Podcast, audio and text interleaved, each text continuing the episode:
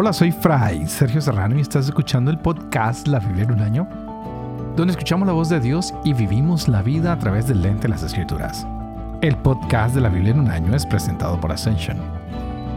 Usando la cronología de la Biblia de Great Adventure, leeremos desde Génesis hasta Apocalipsis, descubriendo cómo se desarrolló la historia de salvación y cómo encajamos en esa historia hoy. Estamos eh, leyendo estos capítulos muy interesantes del 5 al 7 y hay algo que siempre me ha llamado la atención es la caída de Jericó. Y es algo que se le pide a ellos que deben conquistar esta ciudad, pero es de una manera muy diferente como se han hecho las demás conquistas. Deben caminar alrededor de la ciudad durante siete días y hacer una procesión, como lo dije la vez pasada, con un aspecto litúrgico. Y se llama así porque son guiados por los sacerdotes que llevan el arca de la alianza. Todo es un ritual con el arca de la alianza donde se encuentran las tablas de la ley. Y es algo poco común cuando los sacerdotes tocan sus trompetas y el pueblo grita en el séptimo día y los muros de la ciudad se desploman. Algo muy, muy, muy único que vamos a ver en este libro y por eso quería resaltarlo, que lo leímos el día de ayer, llamó siempre la atención porque el pueblo no puede pensar que es el que está haciendo el trabajo. Con esto queda claro que el trabajo es de Yahvé. Es el que está haciendo todo lo posible para que el pueblo pueda llegar a esa tierra prometida. Y algo que me encanta siempre es como Yahvé le está diciendo a Josué que se levante, que sea fuerte, que no tenga miedo. Y vamos a ver cómo hay gente que aunque se le dice que hagan las cosas, quieren ser un poco más inteligentes que todos los demás y terminan haciendo un gran daño. Y fue como vimos el descubrimiento de aquel que se había quedado con algo y termina siendo apedreado. Y de esta manera, wow, empezamos a ver que la fidelidad a Dios tiene que ser de corazón y no solo de palabra que lo que decimos con nuestros labios que vamos a hacer, tenemos que hacerlo con nuestras acciones y tenemos que hacerlo de corazón. Así que hoy entraremos en una nueva conquista, nuevas maniobras de batalla. ¿Qué es lo más interesante que veremos hoy? Que se va a renovar la alianza. Y después de haber conquistado Jericó y de haber conquistado Ai, Josué tiene que llevar al pueblo a un monte especial para que se renueve la alianza. ¿Y esto por qué? Porque así lo había ordenado Moisés. Esta renovación de la alianza va a incluir un montón de sacrificios diferentes, porque también se va a tener una copia de la ley de Moisés que se pondrá en una piedra. Así que después de entrar en esta tierra prometida, veremos cómo Josué va tomando el control de la parte sur del país, cómo va incluyendo otros territorios, y definitivamente el pueblo tiene éxito porque el que está peleando es Yahvé que pelea en favor de su pueblo. Así que continuemos con la lectura del día de hoy. Estamos en la parte de Josué, capítulo 8 y 9. Tendremos el Salmo 126. Así que este es el día 83. Empecemos. Josué capítulo 8. Yahvé dijo entonces a Josué, no tengas miedo ni te asustes. Toma contigo a toda la gente de armas. Levántate y ataca a Ai. Pues te entrego en tus manos al rey de Ai, a su pueblo, su ciudad y su territorio. Harás con Ai y con su rey lo que has hecho con Jericó y con su rey. Pero como botín, solo tomarán ustedes el botín y el ganado. Pon una emboscada a espaldas de la ciudad. Josué se levantó con toda la gente de armas para marchar sobre Ai. Escogió Josué treinta mil guerreros valientes y los hizo salir de noche, dándoles esta orden. Miren ustedes, van a estar emboscados a espaldas de la ciudad, pero no se alejen mucho de ella y estén todos alerta. Yo y toda la gente que me acompaña nos acercaremos a la ciudad y cuando la gente de salga a nuestro encuentro como la primera vez, huiremos ante ellos. Saldrán tras de nosotros hasta que los alejemos de la ciudad, porque se dirán, huyen delante de nosotros como la primera vez. Entonces ustedes saldrán de la emboscada y se apoderarán de la ciudad. Yahvé su Dios la pondrá en sus manos. En cuanto tomen la ciudad, la incendiarán. Lo harán según la orden de Yahvé. Miren que se lo mando yo. Los despachó Josué y fueron al lugar de la emboscada y se apostaron entre Betel y Ai, al occidente de Ai. Josué pasó aquella noche en medio de la gente. Se levantó de mañana Josué, revistó la tropa y subió contra Ai con los ancianos de Israel al frente de la tropa. Toda la gente de guerra que estaba con él subió y se acercó hasta llegar ante la ciudad. Acamparon al norte de Ai. El valle quedaba entre ellos y la ciudad. Tomó unos cinco mil hombres y tendió con ellos una emboscada entre Betel y Ai al oeste de la ciudad. Pero el grueso de la tropa acampó al norte de la ciudad, quedando la emboscada al oeste de la ciudad. Josué pasó aquella noche en medio del valle. En cuanto vio esto el rey de Ai, se dieron prisa. Se levantaron temprano y salieron él y toda su gente a presentar batalla a Israel en la bajada. Frente a la Arabá sin saber que tenía una emboscada a espaldas de la ciudad. Josué y todo Israel se hicieron los derrotados y huyeron camino del desierto. Toda la gente que estaba en la ciudad se puso a dar grandes alaridos saliendo tras ellos, y al perseguir a Josué, se alejaron de la ciudad. No quedó un solo hombre en Ai ni en Betel que no saliera en persecución de Israel, y dejaron la ciudad abierta por perseguir a Israel. Yahvé dijo entonces a Josué, tiende hacia Ai el sable que tienes en tu mano, porque en tu mano te la entrego. Josué tendió el sable que tenía en la mano hacia la ciudad. Tan pronto como extendió la mano, los emboscados surgieron rápidamente de su puesto, corrieron y entraron en la ciudad, se apoderaron de ella y a toda prisa la incendiaron. Los hombres de Ai volvieron la vista atrás y vieron la humareda que subía de la ciudad hacia el cielo. No tenían posibilidad de escapar ni por un lado ni por el otro. El pueblo que iba huyendo hacia el desierto se volvió contra los perseguidores. Viendo Josué y todo Israel que los emboscados habían tomado la ciudad y que subía de ella una humareda, se volvieron y atacaron a los hombres de Ai los otros salieron de la ciudad a su encuentro, de modo que los hombres de Ai se encontraron rodeados por los israelitas, unos por un lado y otros por otro. Estos los derrotaron hasta que no quedó superviviente ni fugitivo. Pero al rey de Ai lo prendieron vivo y lo condujeron ante Josué. Cuando los israelitas acabaron de matar a todos los habitantes de Ai en el campo y en el desierto hasta donde habían salido en su persecución, y todos ellos cayeron a filo de espada hasta no quedar uno, todo Israel volvió a Ai y pasó a su población a filo de espada. El total de los que cayeron aquel día, hombres y mujeres, fue doce mil, todos los habitantes de Ai. Josué no retiró la mano que tenía extendida con el sable hasta que consagró al anatema a todos los habitantes de Ai. Los israelitas se repartieron solamente el ganado y el botín de dicha ciudad, según la orden que Yahvé había dado a Josué.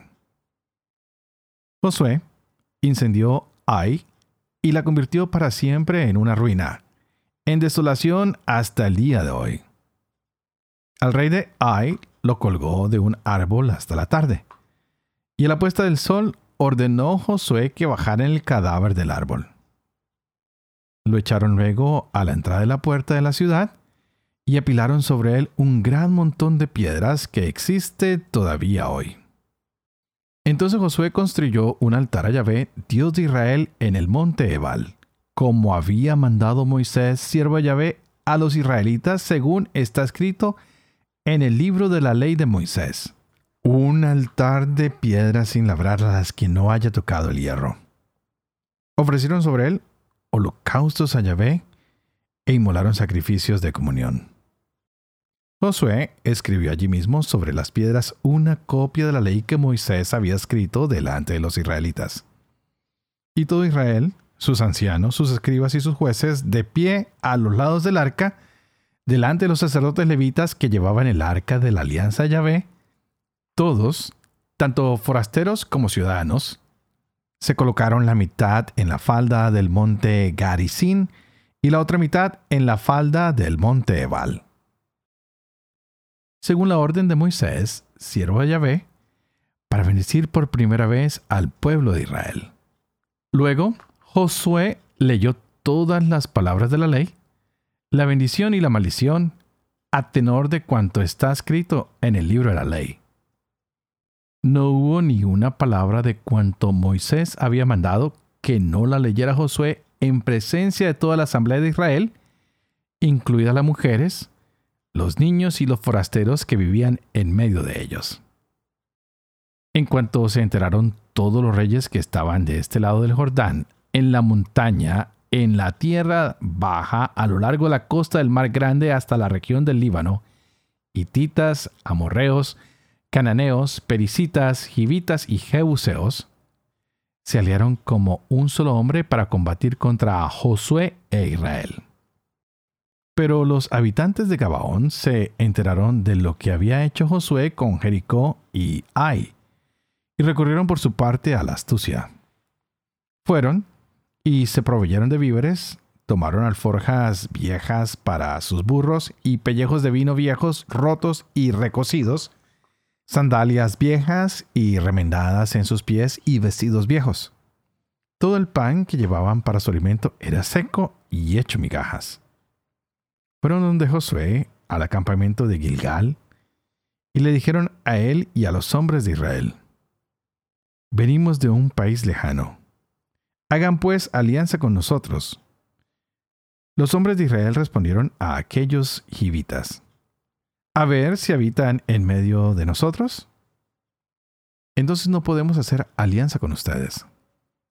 Respondieron a Josué, nosotros somos tus siervos. Josué les dijo, ¿quiénes son ustedes y de dónde vienen? Le respondieron, de muy lejana tierra vienen tus siervos, por la fama de Yahvé tu Dios, pues hemos oído hablar de él, de todo lo que ha hecho en Egipto y de todo lo que ha hecho con los dos reyes amorreos del otro lado del Jordán, Sihón, rey de Hezbón, y Og, rey de Basán, que vivía en Astarot. Y nos han dicho nuestros ancianos y todos los habitantes de nuestra tierra. Tomen en sus manos provisiones para el viaje. Vayan a su encuentro y díganles, siervos suyos somos. Hagan pues alianza con nosotros este nuestro pan estaba caliente cuando hicimos provisión de él en nuestras casas para el viaje, el día en que partimos para venir al encuentro de ustedes. Mírenlo, ahora duro o hecho migajas. Estos pellejos de vino, que eran nuevos cuando los llenamos, se han roto. Nuestras sandalias y nuestros vestidos están gastados por lo largo del camino. Los notables hicieron aprecio de las provisiones de ellos sin haber consultado el oráculo de Yahvé. Josué hizo las paces con ellos, hizo con ellos pacto de conservarles la vida, y los príncipes de la comunidad se lo juraron. Sucedió que al cabo de tres días de cerrado este pacto, supieron que vivían cerca y habitaban en medio de Israel. Los israelitas partieron del campamento y llegaron al tercer día a las ciudades de ellos que eran Gabaón, Kefirá, Beerot y Kiriat Yearim. Los israelitas no los mataron porque los príncipes de la comunidad se lo habían jurado por Yahvé, Dios de Israel. Pero toda la comunidad murmuró de los príncipes. Todos los príncipes declararon a la comunidad reunida. Nosotros lo hemos jurado por Yahvé, Dios de Israel.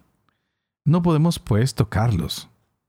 Lo que hemos de hacer con ellos es déjalos con vida para que no venga sobre nosotros la cólera por el juramento que hemos hecho. Les dijeron también los príncipes, que vivan, pero que sean leñadores y aguadores para toda la comunidad. Así les dijeron los príncipes. Josué los llamó y les dijo, ¿por qué nos han engañado diciendo, vivimos muy lejos de ustedes, siendo así que habitan en medio de nosotros? Son pues unos malditos y nunca dejarán de servir como leñadores y aguadores de la casa de mi Dios. Le respondieron a Josué, es que tus siervos se habían enterado de la orden que había dado Yahvé tu Dios a Moisés su siervo, de entregarles todo este país y exterminar a su llegada a todos sus habitantes. Temimos mucho por nuestras vidas a su llegada y por eso hemos hecho esto. Ahora, aquí estamos en tus manos. Haz con nosotros lo que te parezca bueno y justo. Así hizo con ellos los salvó de la mano de los israelitas que no los mataron. Aquel día los puso Josué como leñadores y aguadores de la comunidad y del altar de Yahvé hasta el día de hoy, en el lugar que Yahvé había de elegir.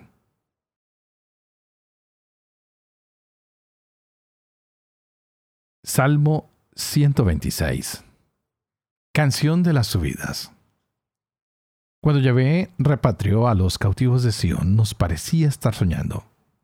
Entonces se llenó de risas nuestra boca, nuestros labios de gritos de alegría. Los paganos decían, grandes cosas ha hecho Yahvé en su favor. Sí, grandes cosas ha hecho por nosotros Yahvé y estamos alegres. Recoge Yahvé a nuestros cautivos, sean como torrentes del Negev. Los que van sembrando con lágrimas, cosechan entre gritos de júbilo. Al ir, van llorando, llevando la semilla, y vuelven cantando, trayendo sus gavillas.